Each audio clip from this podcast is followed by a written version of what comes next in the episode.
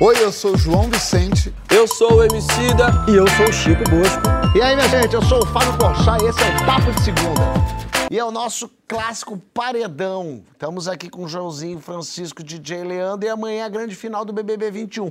Lógico que você vai estar assistindo que história é essa, Porchat, aqui no GNT 10 e meia. Mas se por acaso você for assistir lá, a gente vai discutir aqui se o que acontece lá na casa é um espelho das nossas vidas aqui fora. Você enxerga nos comportamentos dos participantes o quê? Coisa boa, coisa ruim? Você é do time que desliga o BBB e vai ler um livro? Ou você fecha o livro e vai aprender com o BBB? Que bonito isso. Conta lá na hashtag Papo de Segundo GT. Já quero ouvir de cara a opinião da psicanalista Manuela Xavier, uma BBBóloga, para não dizer bebebóloga, que comenta assiduamente o reality nas redes sociais. Bota aí. O Big Brother ele é ao mesmo tempo um espelho da sociedade, então ele revela como que as pessoas são e como que a sociedade funciona, mas ele é mais do que um espelho, ele é um enquadre. Ele é um enquadre porque o Big Brother denuncia tudo aquilo que a gente não quer ver na sociedade. E justamente causa engajamento, causa horror, porque é onde a gente vê aquilo que está desprezado, aquilo que está excluído da nossa dinâmica social, de uma forma meio entretenimento, de uma forma meio quase ficcional. Então, mais do que um espelho que revela alguma coisa, o Big Brother ele deforma a própria noção de realidade, porque faz com que a gente entenda que tem coisas que a gente não está querendo ver, mas que elas se apresentam de uma forma muito sintomática.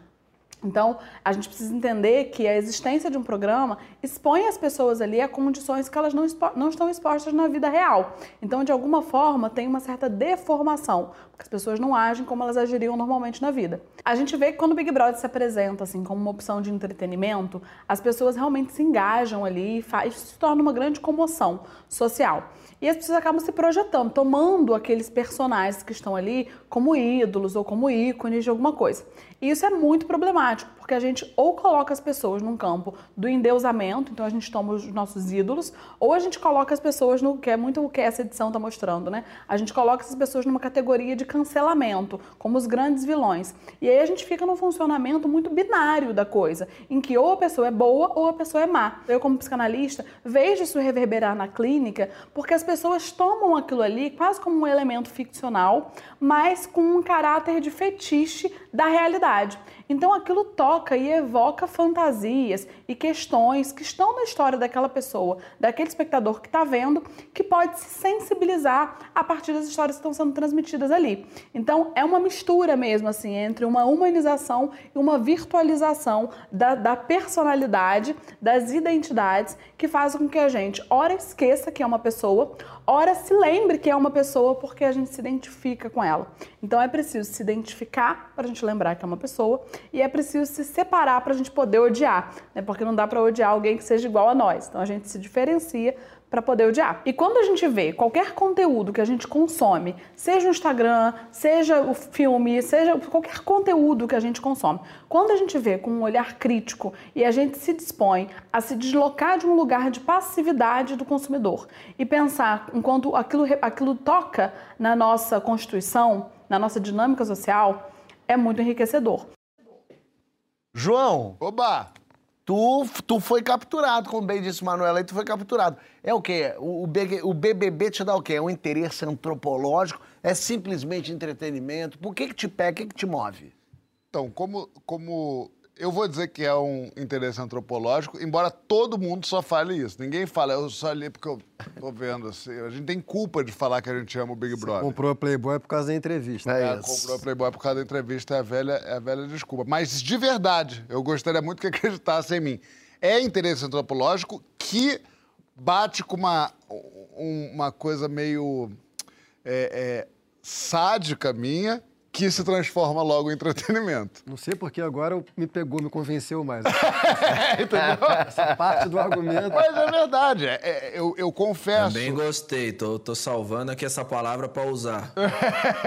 Mas é isso, tem a ver muito aí. A gente pode falar sobre a, sobre a minha personalidade, o que, que eu gosto, quais são meus fetiches, como disse Manuela. Mas tem uma coisa aí. Eu acho que assim, Big Brother é um jogo, a gente torce por pessoas. E assim como time, a gente tem as mais variadas maneiras de se afeiçoar a quem a gente está torcendo. É, a gente pode ser pessoas que parecem com a gente, pessoas que têm qualidades que a gente não tem. Mas o que, para mim, esse, essa edição do BBB serviu muito para eu observar muito o meu próprio rabo ali dentro. Quando eu, obviamente, uma pessoa que tem opiniões e, e às vezes meio agressivo colocando elas e um, acredito numa pauta progressista de esquerda, vi ali o, o, o quão danoso é o pensamento retroalimentado de uma pauta justa e necessária quando é colocada com uma certa é, é, é, superioridade moral que a pessoa acha que tem e dita de uma maneira que achando que é melhor do que o outro, embora ter, tendo sido é, vindo de uma minoria social. A gente teve um grupo ali que tinham pautas muito urgentes e muito atuais, né, de pautas identitárias sobre, é, é, enfim, as mais variadas é, pautas identitárias, mas, na minha opinião, levaram isso de uma maneira completamente torta. Foi nesse BBB que se cunhou o termo militar errado. né? que é isso, a maneira agressiva, violenta. É, eu vi como a falta de diálogo e a total certeza de, de, de, de uma superioridade mesmo, moral ali, pode acabar com o debate, acabar com tudo e, e não servir meio para nada aquilo.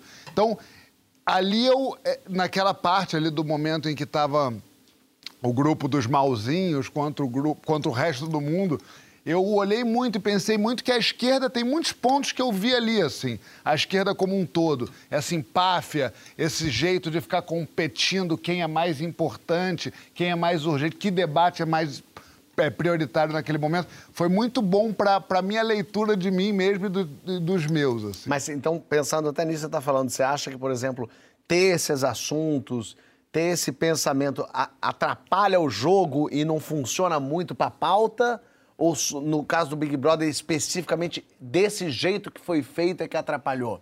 Entende? Não, eu, eu acho que esse, esse, Big Brother não atrapalhou nada. Esse Big Brother foi perfeito sob o ponto de vista de entretenimento. Uhum. Traz, só que uma. Mas o engajamento social, essas coisas. Então, eu acho que o engajamento social, aí eu falando aqui tecnicamente sobre, sobre Big Brother, cria o medo das pessoas de serem canceladas. Isso com certeza faz com que as pessoas não sejam tão. É, é digamos, é, é, é, como é que fala? Espontâneas, né? O que é o retrato da nossa sociedade. A gente não é tão espontâneo, porque a gente está adequando o nosso discurso para a vida de hoje em dia. A gente tem piadas que a gente fazia que a gente não faz mais, tem coisas que a gente dizia que a gente não diz mais. Lá no BBB é a mesma coisa, com a diferença que a potência do canhão da Rede Globo que pode destruir a vida, a carreira da pessoa muito rapidamente. Mas eu acho que é, é, essas pautas enfim, eu acho que elas causam conflito. E conflito é bom traz entretenimento. Então, acho que tem o lado ruim. Lado ruim, né? Aquele que só quer ver sangue. Tem o lado ruim que o pessoal se envolve menos e se expõe menos. Mas tem o lado bom que, que vendo daqui de fora, nesse caso até, como eu critiquei antes, assim, eu acho que as pautas identitárias foram muito maltratadas ali dentro e deu chance para as pessoas que querem já falar mal é, é, de militantes pudessem dizer, olha ali, olha aí, ó, os militantes são esses que botam o dedo na cara do oprimido, que a, a, a primeiro possibilidade vão lá e, e são arrogantes. É, mas eu acho que eu acho que, que essas pautas de interesse público são boas porque traz o debate público, esse debate que parece meio embolhado no meio da gente, para uma dimensão maior, assim, mais popular. Eu acho bom. Eu sou fã do Big Brother. Você, é vou... Eu, um dia eu, vou, eu só não vou, eu só não. Por que, que eu não tô lá, Francisco? Quando, você acha que em quantos dias acaba a minha vida? Não é por falta de vontade minha. claro, isso é evidente. o Emicida é meio o contrário do João, né, Emicida? Você, não, você é mais do desliga o Big Brother e vai ler um livro. Você acha que o Big, Brother deseduca? Você, o que, que você vê de ruim num, num, num reality como Big Brother, por exemplo? Ele tá bonitinho Não, eu, eu, não diria que o Big Brother deseduca. Eu também não sou do, do desligue o Big Brother e vai ler um livro. Eu nem gosto dessa ideia do pare de fazer tal coisa e vá ler um livro, porque tem um monte de gente que lê um livro e é idiota é... Entendeu? Tipo, se fosse assim, meu... Olha aí agora, na pandemia, quantos fundos de tela a gente viu cheio de livro de gente falando besteira. Mas Saca? o ministro da Economia é... não, não tinha, não, livro. Pô, é, é, caro o livro, é, é caro, caro pra caramba. Prefiro não comentar, prefiro não comentar, senão vou sair lá no Globo News amanhã. é, eu, qual que é a minha questão com o Big Brother, mano? Como entretenimento não me seduz. Ponto final. É minha opinião pessoal. É... Não me engaja. Sim, também. Tá ligado, mano? Porque, pensa comigo, é, todas aquelas pessoas que estão ali dentro, elas não estão ali representando nenhum tipo de movimento. E por isso que eu acho que não dá para você pegar esse recorte e dizer isso aqui representa uma determinada coisa.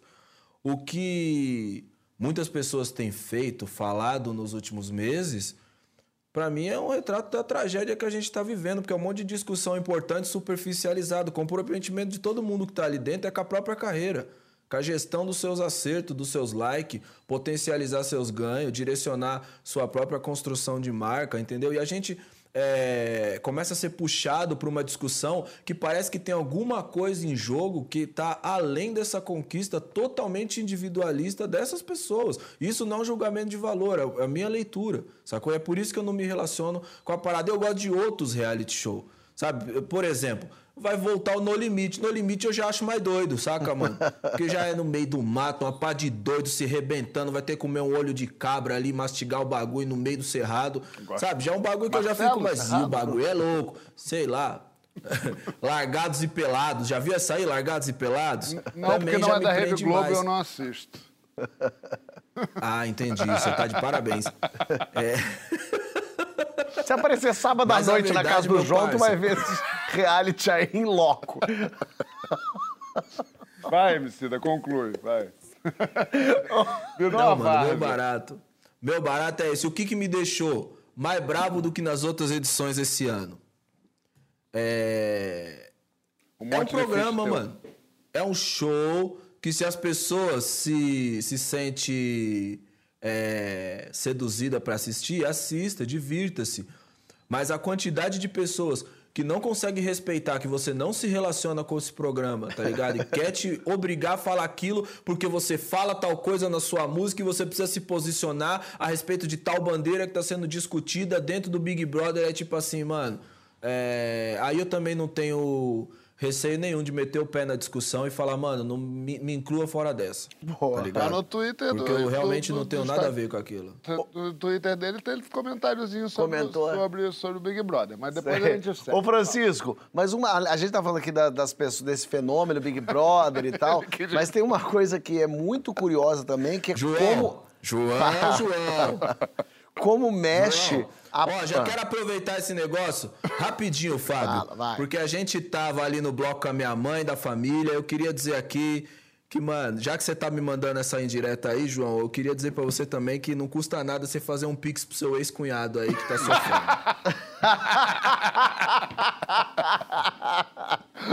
Teve que vender guitarra e tudo. Ô, Francisco, mas as pessoas assistirem entretenimento, se envolverem, gostarem, lógico, ok, é um programa de TV.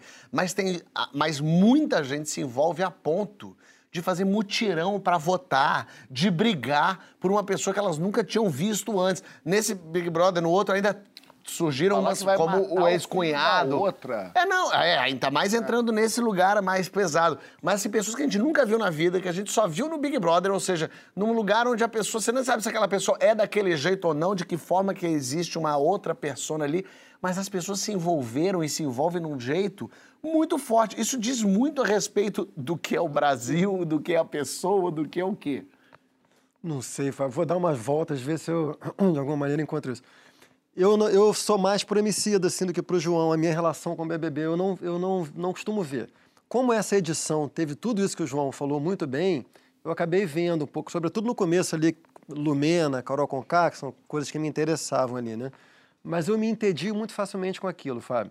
Para mim é surpresa um pouco, porque a premissa do Big Brother eu acho muito interessante. A premissa é a seguinte: é, você reúne um monte de gente que estará sendo é, vigiada o tempo todo. Então, aquilo dali é uma espécie assim de distopia de sociedade totalmente transparente. Imagina se a gente vivesse numa sociedade que a gente não está tão distante assim atualmente, totalmente transparente. Essa hipótese já foi pensada por filósofos antes, assim, e, e o que se pensava é que isso é, em, isso produziria um comportamento moral exemplar. Porque quando nós estamos sendo é, olhados, escrutinados, a gente vai tentar corresponder ao máximo possível ao nosso ideal moral, né? No entanto, a outra dimensão do programa, que é o fato do confinamento com pessoas diferentes e às vezes conflitantes, faz com que, mesmo que você saiba que você está sendo olhado o tempo todo, seus sintomas todos venham à tona.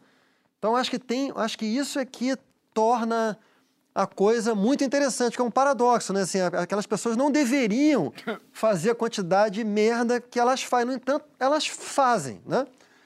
Para mim, a curiosidade, essa premissa que é muito interessante, toda vez que eu ligo a TV, ela não se, não se revela. Eu queria comentar umas coisas que o João falou, assim, que a fala do João foi muito rica, assim. É, a esquerda, porque nesse Big Brother teve uma questão com a Carol Conká, com a Lumena, com as pautas identitárias, e como é que né, a Carol bateu recorde de rejeição, Foi. a Lumena, que também defendia com muita ênfase essas pautas, bateu recorde de rejeição também, né? Então eu queria dizer uma coisa que é o seguinte, a esquerda tem uma dificuldade histórica em relação ao reconhecimento do indivíduo. Atualmente a direita também tem, para piorar um pouco a coisa, porque a direita sempre teve um problema com o reconhecimento do coletivo.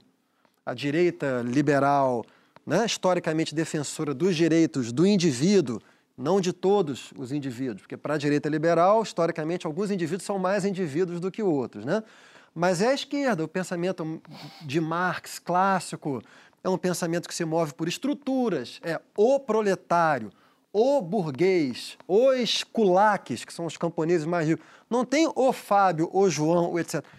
E por conta dessa dificuldade de se enxergar e reconhecer o indivíduo, muita atrocidade já foi feita. A nova esquerda, dita identitária, ela traz essa marca da esquerda, que é uma certa dificuldade de reconhecer o indivíduo. Ela tem uma propensão a anular a singularidade do indivíduo em determinados clichês. Então, é, eu sou um homem branco por acaso hétero, cis. Mas eu sou muito mais do que isso. Eu e você e João e qualquer pessoa. Emicida é um homem negro, mas ele é hétero, cis. Mas ele é muito mais do que isso. Quando você reduz um indivíduo a essas categorias, você acaba simplesmente com a vida moral do indivíduo, com todo o conjunto de escolhas morais que o indivíduo faz e que faz com que ele seja um indivíduo. Então, uma coisa que eu acho que aconteceu nesse programa foi que essa marca da esquerda, que é um problema da esquerda, se revelou. Esse comportamento que a Carol Conká apresentou, a Lumena apresentou, que tem traços de autoritarismo, tem traços de dogmatismo, tem traços de reduzir pessoas a clichês socialmente esquemáticos, para mim isso não são, não são meras idiosincrasias da pessoa Carol Conká, da pessoa lumena. Isso tem a ver com um problema que a esquerda tem que elaborar, tá? Assim como a direita tem os outros problemas que ela tem que elaborar se ela quiser. Dito tudo isso, como eu acho que o João também falou, isso não reduz de forma alguma as pautas, seja da esquerda clássica, marxista tradicional, seja da esquerda identitária, a esses traços. Tem um monte de gente que defende essas mesmas pautas e o faz com complexidade, com inteligência, sem jamais reduzir um indivíduo a uma sua categoria de origem. O Emicida, por exemplo, está aqui. Nunca incorre nesse tipo de coisa. Então, a primeira coisa que você tem que fazer é, isso o João falou, né? impedir que é, uma, um setor conservador interessado faça dessa experiência do BBB uma anulação das razões das pautas identitárias. Uma tese, né? Uma tese filmada. É, né? como, como se dissesse aí, tá vendo? Ó, é. olha o que, que é isso aí. Se, ó, imagina se isso fosse um projeto social para o país. Vocês querem realmente empoderar o autoritarismo, a empáfia, o dogmatismo, quando, na verdade, aquela atuação, embora não possa ser chamada de excepcionalidade, muito menos ainda pode ser tratada como alguma coisa que anula a razão, a reivindicação das pautas identitárias, né? Eu ia falar mais coisas, mas já falei demais. Não, Esse é um ponto Falou que eu acho bem. importante enfatizar. Mas, mas, mas ele respondeu a pergunta. Entretenimento, a, a- a pauta- a- a- esses, esses assuntos mais carregados de pautas sociais anulam o entretenimento? Pelo contrário, olha, que, olha como é que ficou rico. Exatamente, Ó, gera ó, muito conflito. Gostosinho Chegou isso. chegando na ideia.